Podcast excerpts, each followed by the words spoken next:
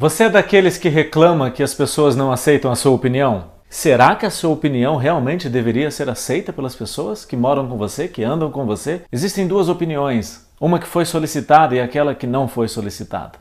Aquela opinião que não foi solicitada e mesmo assim foi apresentada, ela é um palpite. A opinião que foi solicitada e você deu é um conselho.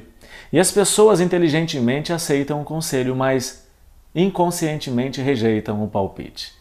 Se você vê a sua opinião sendo rejeitada o tempo todo, pode ser porque você está apresentando um palpite ou porque está faltando habilidades para você apresentar a comunicação de forma adequada. Você é sim responsável pelo que as pessoas entendem e não somente pelo que você fala.